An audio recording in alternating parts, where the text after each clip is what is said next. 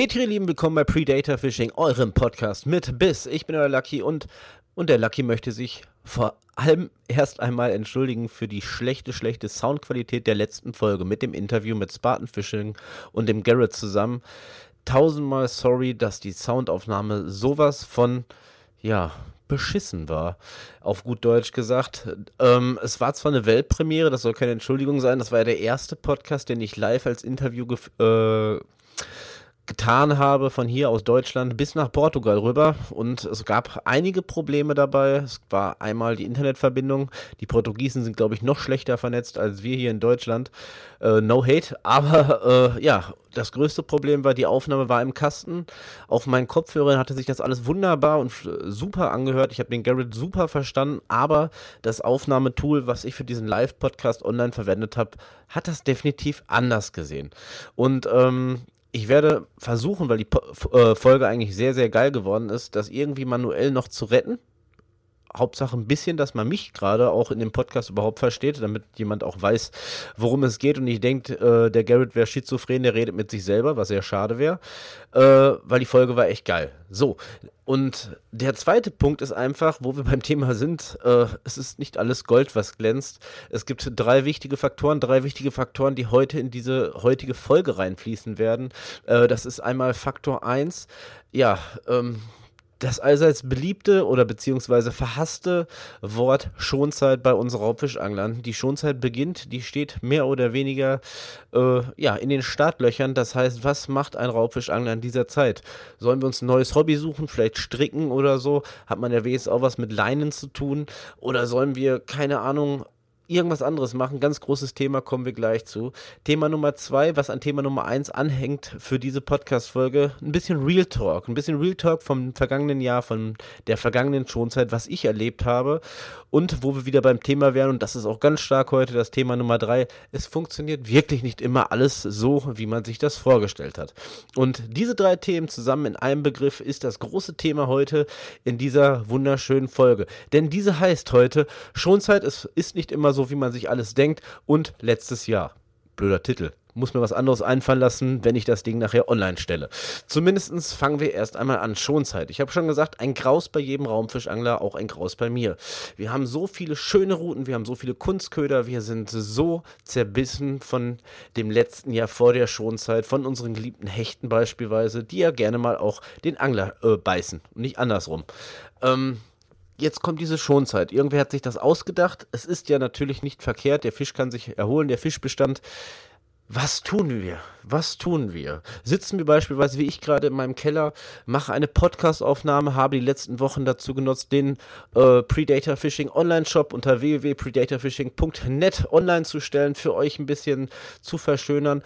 Oder schauen wir einfach in unser Fangbuch und denken uns, schön war es letztes Jahr und fiebern der neuen Saison entgegen.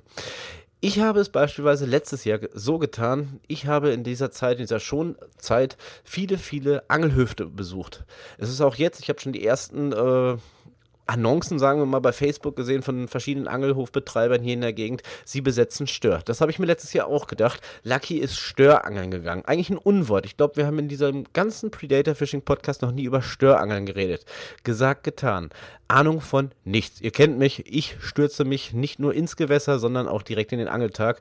Hab da mal ganz kurz so nebenbei mal äh, ein YouTube-Video geguckt, wie angelt man überhaupt Stör? Wie geht das? Was braucht man? Ja, es sind ganz viele Faktoren.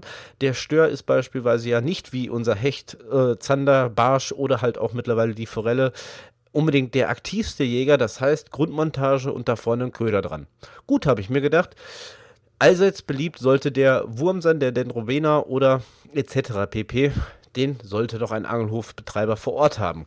Gesagt, getan, irgendwelche alten verstaubten Routen rausgeholt, weil wir haben ja sonst nur noch UL-Routen und Spinfish-Routen und Baitcaster-Routen und wie sie alle heißen Routen. Aber eigentlich zum äh, Ansitz und zum Standangeln haben wir eigentlich gar nichts. Die anderen wären zu dünn, wenn dann dicker äh, Stör dran beißt. Also die Routen geschnappt, die ich noch so rumliegen hatte, irgendwie eine alte Rolle dran geknotet und dann ging es auch schon los. Jetzt kam der zweite Punkt, wann angelt man Stör? Morgens, mittags, abends, mitten in der Nacht. Ich sage euch, bei Angelhöfen ist es eigentlich grundsätzlich egal. Es wird zwar auch in den Werbeposts gesagt, ja, für die Nachtangler besetzen wir auch Stör. Ja, weil Forellen nachts zu beangeln ist sehr schwer. Andere Fische haben die meisten Angelhofbetreiber nicht, sei es vielleicht ein bisschen Wels oder auch mal den einen oder anderen Hecht. Ich hoffe, ich finde mal wieder so einen Angelhof. Wenn ja, schreibt mich bitte privat an. Ich komme direkt vorbei, wir gehen Hecht angeln. Aber es sollte diesmal der Stör sein. Also sind wir zum Nachtangeln ausgerückt. Denn ich war nicht alleine, weil euer Lucky hat ein bisschen Angst alleine im Dunkeln, ne? Da könnte er ja geklaut werden. Ich habe einen Kumpel von mir mitgebracht. Äh, mitgenommen. Ja, mit dahin gebracht, sagen wir es mal so. Ähm, einen Kumpel auch mit eingeladen und ja, was soll ich euch sagen? Es war schon interessant. Mittlerweile habe ich mir so einen schönen Bulli gekauft, ne? so einen wunder wunderschönen großen Bulli und ich hatte eine Routentasche, eine Kühltasche, noch eine Tasche für meinen Tackle und einen Grill mitgenommen und ein paar Grillwürsten, die waren schon in der Kühltasche drin. Eigentlich nicht viel. Also ich glaube noch nicht mal 50% meines Kofferraums war belegt, wo ich meinen Kumpel abgeholt habe. Es ging ja ums Nachtangeln letztes Jahr passte da nicht mal eine dritte Person mehr in den Bulli rein. Wir hatten alles. Wir hatten Liegen, wir hatten Zelte, wir hatten Lampen, wir hatten noch mehr Lampen, noch mehr Zelte, noch mehr Liegen. Alles war voll. Der ganze Bulli, ich saß vorne drin wie Quasimodo, der gerade auf den Kirchturm klettern wollte. Wie so ein Buckliger saß ich da drin, weil mir irgendeine Tasche hinten im Nacken ziebte. Wie gesagt, wir haben einen Bulli. Ladegewicht riesengroß. Trotzdem passte nichts mehr und wir wollten ja nur eine Nacht angeln gehen. Lustig, dachte ich mir, lustig geht die Reise los. Wir zum Angelhof unseres Vertrauens gefahren, angehalten, ausgepackt Plätze äh, schon mal ausgesucht und dann ging es ans Ausladen. Ich sage euch, wir wollten um 6 Uhr anfangen zu angeln. Wir waren um Viertel nach fünf da. Um 7 Uhr waren immer noch zwei Taschen im Auto und das Zelt stand nicht, weil es war einfach ultra viel und der Weg vom Auto bis zum Teich, bis zu unserer Angelstelle auch nicht gerade so nah. Also hingerannt, ausgepackt. Der Kumpel hat schon mal angefangen, das äh, Bibi aufzubauen. Da, hier, da, da, da. Ich war leicht, äh, ja, verstört, leicht erregt und auch ein bisschen verärgert, weil ich wollte ja eigentlich nur eins angeln. Und es war gerade noch so ein bisschen hell und ich dachte mir, wenn du an einem Forellenhof bist, Lucky könntest ja noch ein paar Forellen fangen, äh, bevor es dann in die Nacht geht und äh, ja, die Grundmontagen rauskommen es war eigentlich schon fast dunkel, wo wir fertig waren. Aber, ihr Lieben, aber ich muss dazu sagen, da kommen wir nämlich gleich auch nochmal zu, äh, auch wenn es viel Schlepperei war, für eine Nacht definitiv viel Zeit in Anspruch genommen hat, ich war am Ende sehr, sehr dankbar. Dazu kommen wir später.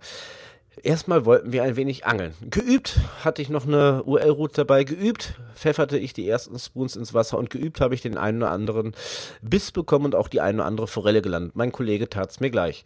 Es dämmerte, er seine Routen weggetan, Grundrouten mussten raus. Ich meine beautiful ausgesuchten Dendrovenas noch vorne im Shop abgeholt, drangeknotet, ab geht die Luzi, dachte ich mir. Und dann ist etwas passiert, wo ich mir dachte, wo wieder mal ein paar äh, Meinungen auseinandergehen zwischen, ich habe schon mal einen Fisch gefangen, ich weiß, wie das geht und ich bin Angler. Denn mein Kumpel, der hat noch, weiß ich nicht, woher der es alles hatte, äh, auf jeden Fall, der hatte alles dabei. Der hatte Leben, nicht Lebenköder, sondern ex-ehemalige Lebenköder im Lachsformat von der Rewe Frische Theke. So rum wollte ich das sagen. Also richtig deftige Lachsstreifen mitgenommen, die, glaube ich, pro äh, Packung 5 Euro gekostet haben. Also eigentlich viel zu schade, das in Tümpel zu, äh, zu werfen, aber er hat drauf geschworen. Zwei Routen mit dem Lachsbehang, zwei Routen mit meinen Würmern und dann ja, dann ist nichts passiert, ne? Ist ja, ist ja eine Bodenmontage. Also haben wir uns da so ein bisschen hingesetzt und ich war, das war der erste Punkt, wo ich schon mal dankbar war, dass er sehr, sehr viel mitgenommen hat. Äh, denn er holt dann auch noch aus seinem Tischchen einen kleinen Fernseher raus. Wir haben uns dann noch die 385. Folge von äh, Hier kommt oder wir, äh, der Sohan angeguckt. Nicht, nicht hier kommt Sohan, sondern der Sohan angeguckt. Immer sehr lustig gewesen. Ähm, ein bisschen gelacht, ein bisschen gequatscht. Und auf einmal ging der erste Bissanzeiger los. Wow, dachte ich mir. Geil, geil, geil. Jetzt gibt's Stör. Mein Kumpel aus dem Zelt raus. Äh, an die Route Anschlag gesetzt, alles tupi, irgendwas zappelte daran, es war alles andere, ja, nur kein Stör da hat sich wirklich noch irgendwie in der Dunkelheit äh, eine schöne, es war eine schöne Lachsforelle, aber eine Forelle auf den Weg gemacht und hatte voll Bock, Lachs zu fressen. Warum? Was ein Wortspiel. Lachsforelle, Lachs fressen. Here we go. Okay, kein Stör. Ich dachte mir, okay, schaust du nochmal äh, zu guter Stunde nochmal vorne in den Kiosk, holst mal für uns zwei junge Hüpfer, holst mal ein Getränk ab. Ich dahin, komm wieder. Ich merkte schon in der Zeit in meiner Hosentasche, ich glaube 35 Mal vibrierte mein Handy und ich habe jetzt mal weggeklickt. Ich dachte, ich bin am Angeln, lasst mich alle in Ruhe. Hab nicht drauf geguckt, was da los war. Ich komme wieder, mein Kumpel, knallrote Birne. Er sagt, das glaubst du nicht. Ich sag, was denn los mit dir? Das glaubst du nicht. Du hattest den Stör der Störer an der Route. Ich sag, ja komm, laber doch nicht. Der so, doch. Ich sag, ja, wo ist er denn? Ja, der schwimmt da wieder. Ich sag, Moment. Moment. Ich sag, ich hatte einen Biss. Das ist schon mal klar. Wahrscheinlich nichts Kleines, wenn er so eine rot leuchtende Birne hatte. Und warum schwimmt der Fisch wieder? Und er sagt, das glaubst du nicht. Ich hast du das nicht mitgekriegt. Ich habe dich angerufen. Ich sag, ja, ich sag, du bist doch da. Ich sag, womit soll ich rechnen, dass innerhalb von einer Viertelstunde äh, ein Traumfisch beißt? Nein, rechnet man nicht mit. Ja, aber du hättest doch drangehen können. Ich sag, ich war beschäftigt, ich habe ein Bier aufgemacht. Sorry, Ausrede für jede Situation, wir sind Männer, ich habe ein Bier aufgemacht, keine Zeit fürs Telefon. Er sagt, nein, hör mir zu. Ich sage, ja, ich bin doch hier. Ich sage, du hörst ja gar nicht mehr auf zu reden. Erzähle mir doch, was ist denn passiert? Er sagt, ja, Einschlag kam, Bissanzeiger, zack, die Bremse, bam, alles tutti, Fisch hing und er hatte den Fisch draußen. Der Fisch war am Land. Er sagt, er hatte mindestens einen Meter bis einen Meter zwanzig. Also auf jeden Fall eine sehr, sehr geile Größe für einen Angelhof. Ich sage, ja, wo ist denn der Fisch? Er sagt, ja, der schwimmt wieder. Ich sage, sag dich ja schon. Aber warum? Warum schwimmt der Fisch wieder? Hattest du Mitleid? Mittlerweile möchtest du keine Fische mehr angeln. Tun dir die leid. Was ist denn los? Warum schwimmt dieser blöde Fisch wieder? Ich möchte ihn sehen. Er sagt, nein. Pass auf, ich hatte ihn draußen. Der hat den Haken relativ tief geschluckt. Ich holte ähm, den Hakenlöser und wollte ihn lösen, aber einen Fisch betäubt man natürlich vorher. In diesem Moment, wo ich mich umdrehte, den Fischbetäuber holen wollte, machte das Ding, weiß ich nicht, dachte, äh, keine Ahnung, die letzten Kräfte mobilisiert, riss sich äh, mehr oder weniger den Haken aus der Schnauze, machte den Satz und war wieder im Wasser. Ich sag, du verarschst mich doch. Er sagt, nein, genau so war das. Ich sag, komm, ich sag, Junge, ich sag, Beweise. Er sagt, ja, Beweis liefere ich dir. Ich sage, was ist los? Ja, der Haken hing wohl immer noch so ein bisschen in der Schnauze, aber noch ganz fein. Der Fisch mit Schnur dahinterher, die Rute fast hinterher, so erklärte er es mir jedenfalls, in das Wasser zurückgesprungen. Das war ein guter Meter, sagte er. Einen guten Meter den Fisch im Kescher noch draußen gehabt, der aus dem Kescher raus, hat die neue gefundenen Beine in die Hand genommen, ist wieder in den Tümpel rein. Und dann wollte er natürlich nachdrillen und der Fisch zog links lang, da ist so eine kleine ja, wie so eine Steintreppe oder nicht Steintreppe, also so ein bisschen mit Stein und Gitter ins Wasser, wo dann auch Fische besetzt werden. Da ist der drunter und da ist dann die Schnur gerissen. Ich sag, oh, Junge, Junge, meinst du das wirklich? Er sagt, ja, guck hier. Ich sag, willst du mich verarschen? Komplette Montage. Bodentaster, Haken, alles weg. Fisch nicht da. Kumpel immer noch in Rage. Ich sag, komm, wir setzen uns jetzt erstmal. Ich sag, wir setzen uns jetzt erstmal. Ich habe dir auch ein leckerchen Getränk mitgebracht. Ich sag, alles wird gut. Ich sag, wir haben die ganze Nacht Zeit. Gesagt, getan. Wir saßen und haben noch ein bisschen geplaudert, auch über den verlorenen Stör.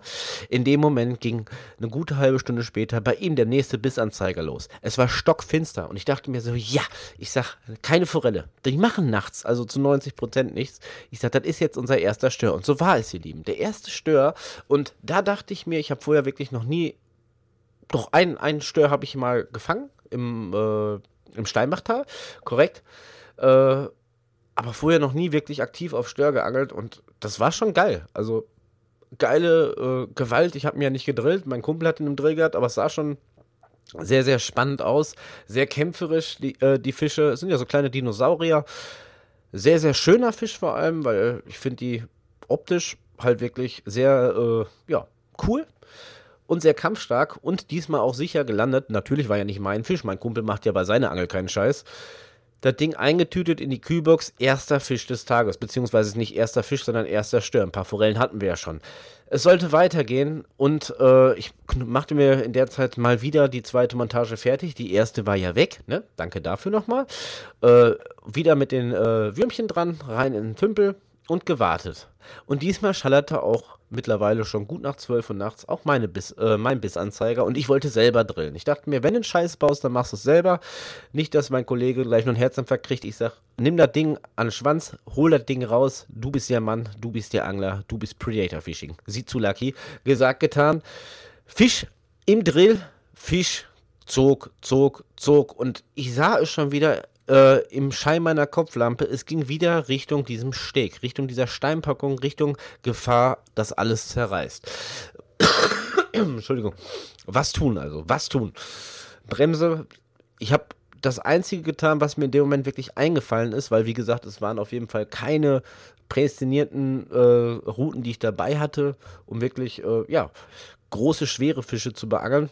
Es war halt so eine Mischung zwischen einer Zander, Hechtroute, ausrangiert, keine Ahnung. Auf jeden Fall keine typische Route, die man in so einem Fall nehmen sollte.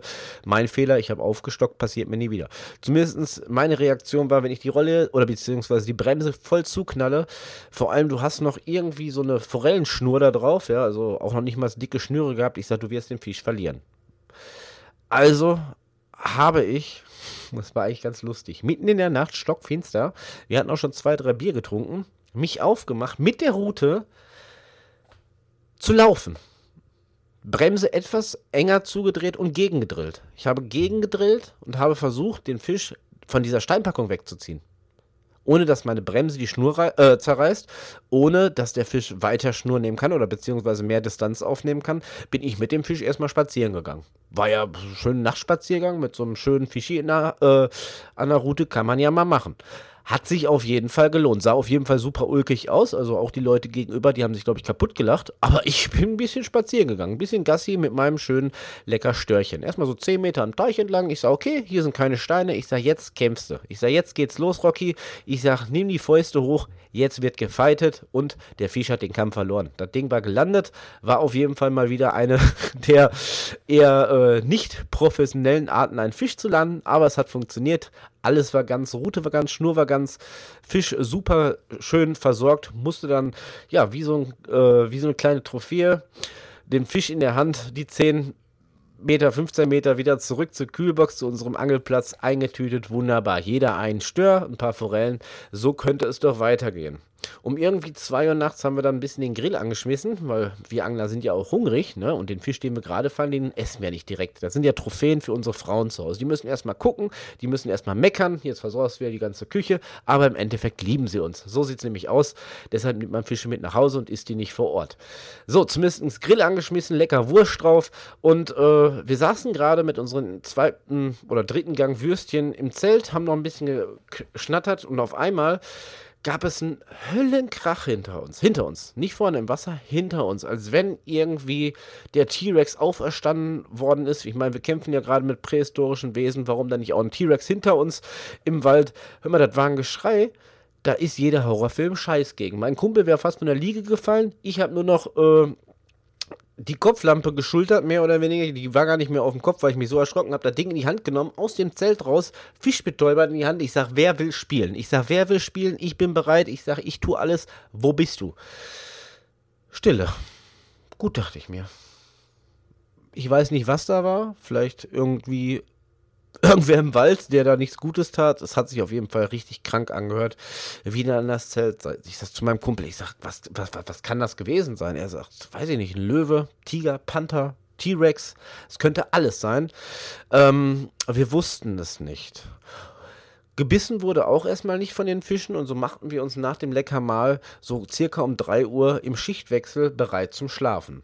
Die zweite Schicht begann, es rammelte und semmelte und klingelte wieder an der Routenspitze, Bissanzeiger äh, fiebte, die Schnur surrte, ich mein Kumpel geweckt, ich war natürlich derjenige, der wach war, ich sag, Junge, ich sag, du hast einen Biss. Wow. Er raus aus dem Zelt, ran an die Route, gedrillt. Zweiter Stör für ihn. 2 zu 1. Ist in Ordnung. Wir hatten sehr, sehr viel Spaß. Es geht nicht immer nur beim Angeln um die meisten oder um die größten Fische, sondern um eine schöne Gemeinschaft und eine Menge Spaß. Und die hatten wir. Wunderbar den Fisch verarztet, verdoktert und rein in die Kühlbox rausgeworfen.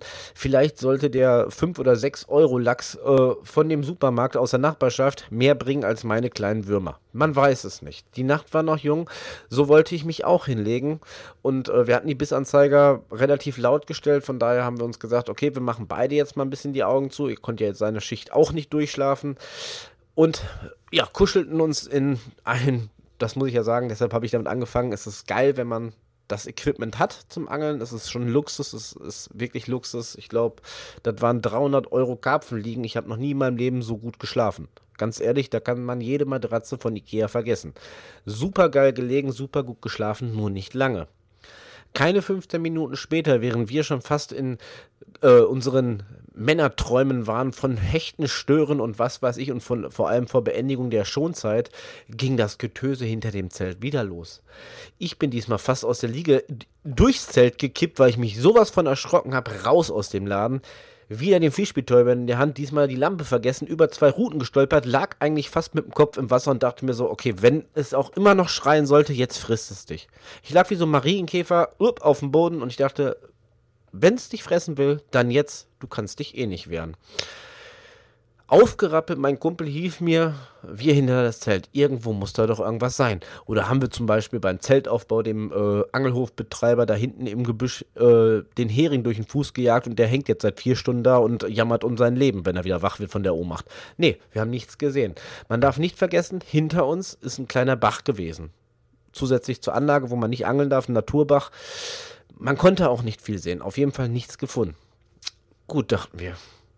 Nachtwache wir wollten beide nicht mehr schlafen. Schlaf wird eh überwertet, wenn man angeln geht. Also saßen wir wartend, jeder mit einem Fischbetäuber bewaffnet und der Kopflampe in der Hand, auf das nächste dösende Geräusch hinter uns. Oder natürlich auch auf den nächsten Biss vor uns. Die Bisse wurden es nicht. Auf einmal, wir haben ja gegrillt, raschelte es. Es raschelte. Mein Kumpel dreht sich um mit der Kopflampe und das war wie so ein, weiß ich nicht, eine Erscheinung wie bei Monster Hunter. Vielleicht mag der ein oder andere Spiel kennen. Es war kein Fuchs, es war keine Wasserratte, es war keine normale Ratte, es war nicht der Angelhofbetreiber, der sie einen Fuß befreit hat. Nein, ihr Lieben. Vor uns, innerhalb von drei Metern Entfernung, Nähe der Rest, Reste vom Grillen, stand ein Dachs. Und der stand da der saß da nicht und hat sich über, das, äh, über die äh, Teller oder über die Soße hergemacht. Der stand auf den Hinterbeinen, schaute in das Licht und fing an zu fauchen. Was tun? Gute Frage. Was tun? Dachse. Mieses, fieses Gebiss. Tun ganz schön Aua und vor allem das Schlimmste ist, der schien überhaupt gar keine Angst vor uns zu haben. Mein Kumpel und ich erstmal ein paar Schritte zurück. Weiter mit der Kopflampe dieses Ungetüm angeleuchtet. Ich sag, Junge, ich sag, was machen wir jetzt?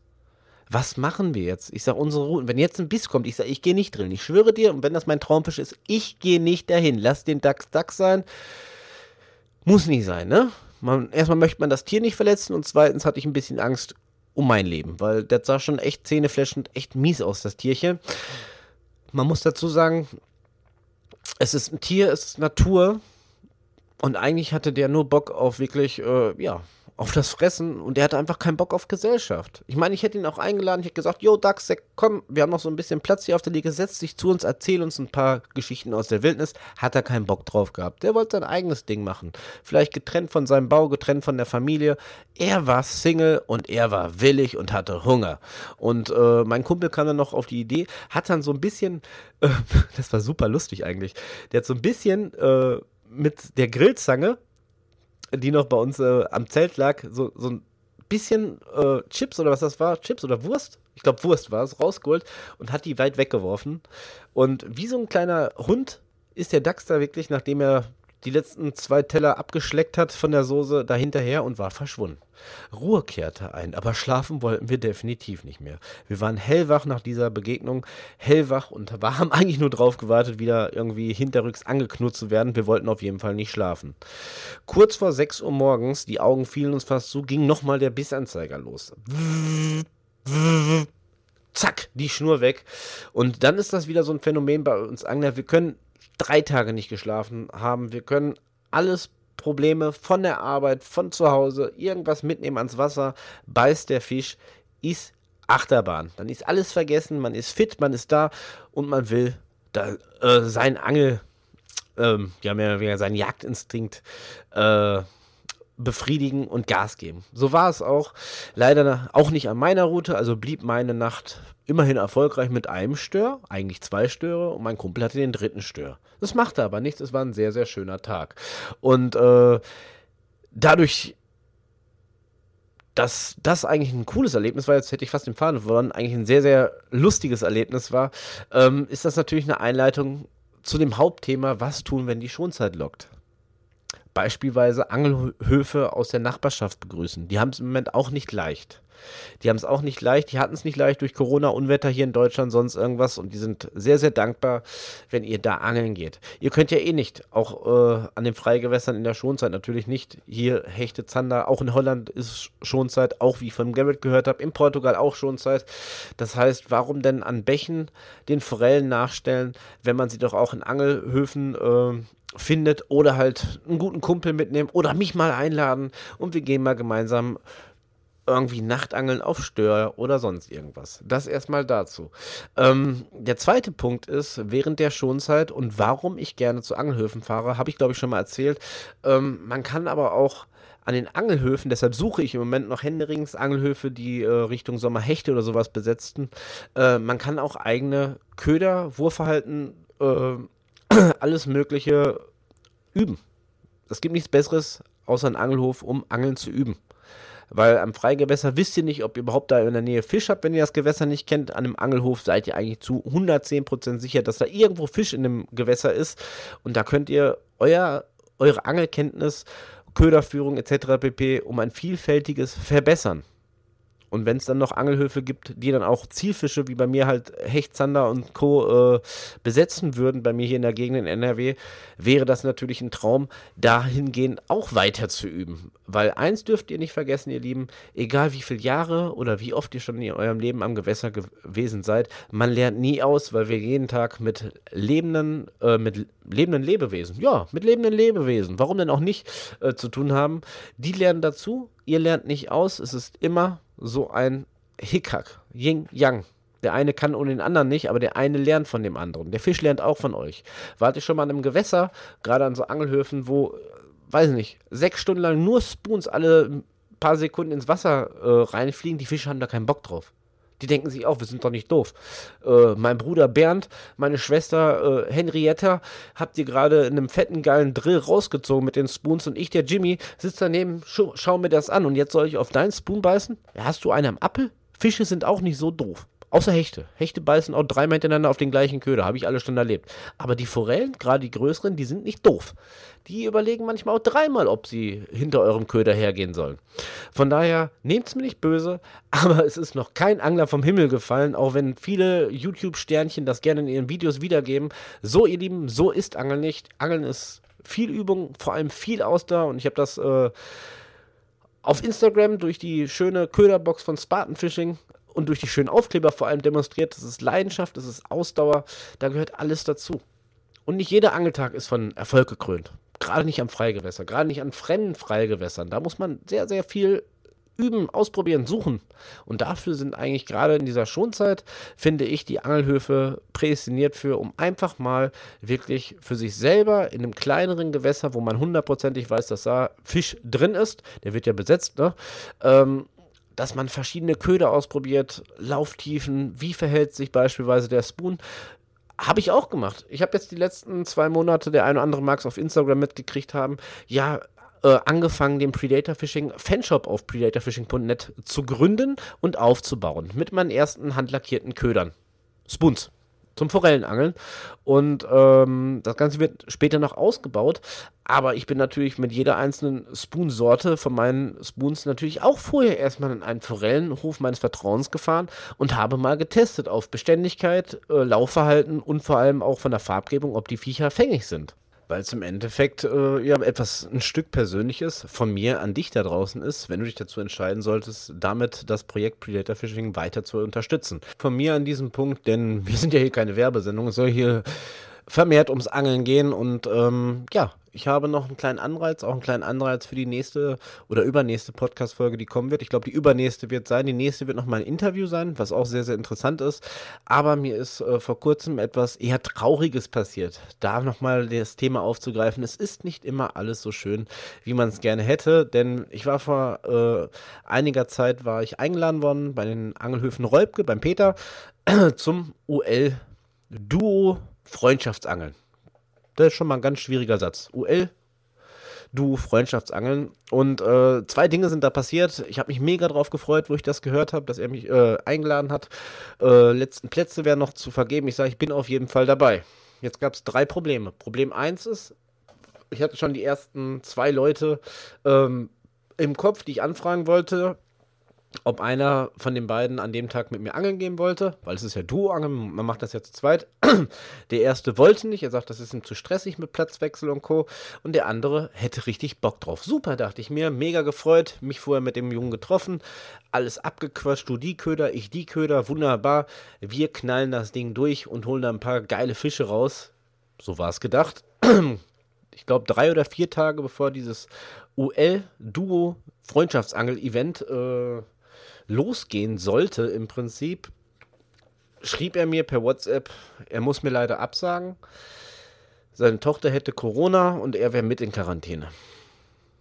Ja, ihr Lieben, das war wie so ein Schlag ins Gesicht. Es war ja alles durchdacht. Wir waren vorher schon ein paar Mal miteinander angeln. Sympathie war super. Guter Rat war teuer. Meinen anderen Kumpel nochmal angerufen. Ich sag, komm, mach dich auf. Ich sag, Tag zusammen am Wasser, wir machen ein bisschen Spaß. Es geht ja um nichts. Es ist ja kein Preisangeln. Es ist einfach ein nettes, freundschaftliches Angeln mit netten Leuten am Wasser. Und da sind sehr, sehr viele Leute. Nein, absolut nicht. Gerade das mit dem Platzwechsel gefiel ihm nicht. Ich sag, okay, was machst du jetzt? Der ist weg. Äh, der hat keinen Bock. Mehr Freunde hast du nicht bist du blöd, hast geile Leute. Nein, Spaß. weitergesucht, weitergesucht. Und da fiel mir jemand ein, äh, mit dem ich halt äh, des Öfteren schon mal geschrieben habe, auch hier aus der Predator Fishing Community, der oder den ich über den Podcast kennengelernt habe, wir uns aber noch nie persönlich gesehen haben. Und äh, den netten Herrn habe ich dann angeschrieben. Ich sage, ist zwar ein bisschen spontan, aber hättest du nicht Bock hier und da? Jo, sagt er. Jo, das machen wir.